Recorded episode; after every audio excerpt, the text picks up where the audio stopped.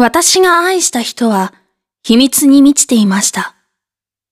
辻本京介第5話古本屋中の空気は今までに嗅いだことがないような匂いがした。おそらく紙とそこに刻まれたインクの匂いが時間とともに劣化したことによって今私の鼻まで伝わってきている。そう感じられた。美佐子さんは古本屋におそらく何度も来たことがあるのだろう。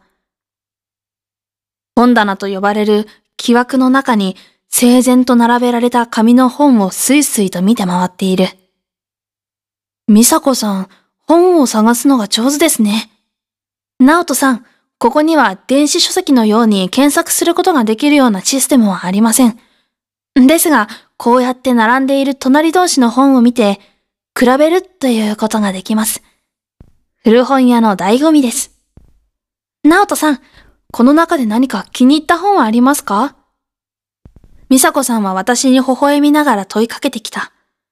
私はそんな読書家でもない。まして古本などに手を出したこともない。紙媒体の本を見て驚いているような人間だ。古本の名作など知るはずもない。だが、ここで挽回すべく、私はとりあえずそのあたりにあった背表紙が派手な本を手に取ってみることにした。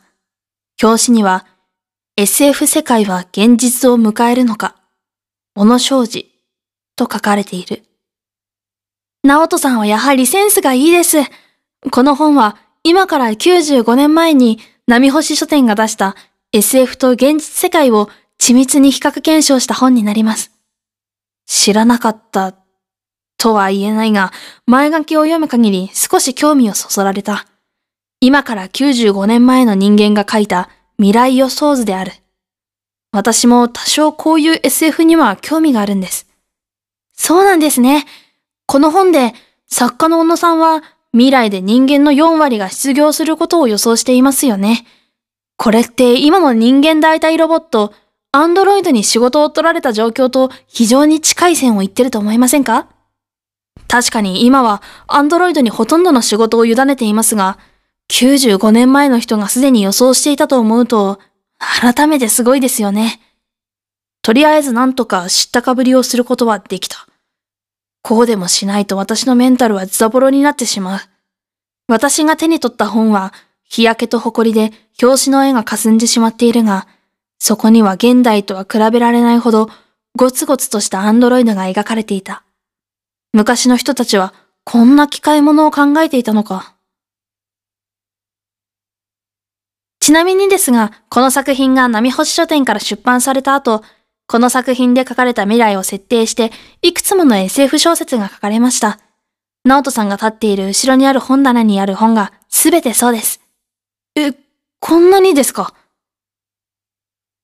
振り向くと、私より背の高い本棚にギシギシに本が入れられていた。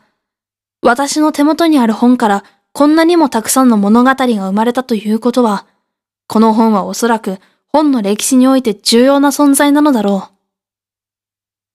う。美佐子さん、この本買ってきます。なんだか手元に置いておきたくなりました。